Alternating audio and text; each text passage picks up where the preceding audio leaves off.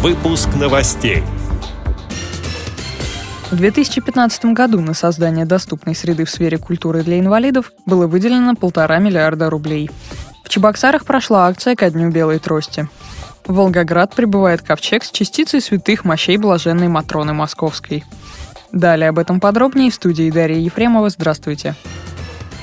В 2015 году на создание доступной среды в сфере культуры для инвалидов было выделено полтора миллиарда рублей. Об этом на заседании коллегии Федерального ведомства сообщил первый заместитель министра культуры России Владимир Аристархов. В этом году в 13 субъектах страны реализуются 54 образовательные программы дополнительного профессионального образования.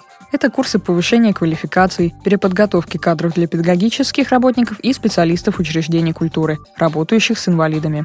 Более двух тысяч сотрудников прошли обучение по данным образовательным программам. Проводятся мероприятия в музеях, театрах, концертных организациях. Так, для людей с ограниченными возможностями здоровья уже проведено около 40 тысяч мероприятий. В 8 тысячах из них инвалиды сами приняли активное участие.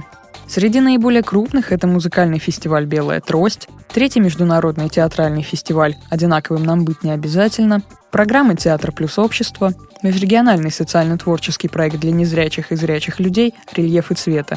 Такие данные опубликованы на сайте Министерства культуры. В Чебоксарах прошла акция, приуроченная ко Дню Белой Трости. Ее организовали и провели Чувашская республиканская организация Всероссийского общества слепых совместно с Чувашским региональным отделением «Молодая гвардия Единой России».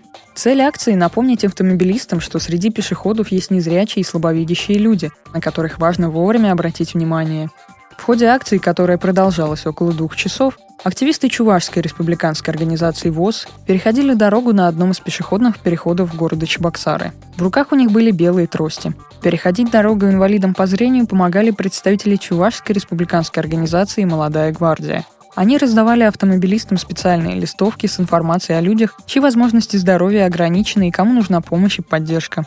Там же были прописаны правила поведения по отношению к незрячим и слабовидящим пешеходам. Такая акция проходила в Чебоксарах впервые. Своими впечатлениями поделился руководитель молодой гвардии Станислав Трофимов. С Чувашским региональным отделением общества слепых мы работаем очень давно. И в День Белой Трости мы первый этап акции провели, в рамках которого мониторили в Чебоксарах звукофоры. И сегодня решили а, продолжить нашу работу по данному направлению. До этого мы с обществом слепых проводили мониторинги на доступность аптек, учебных заведений. Но подобных акций не было. Но мы считаем, данная акция вызовет общественный резонанс. И в этом русле мы продолжим совместную работу.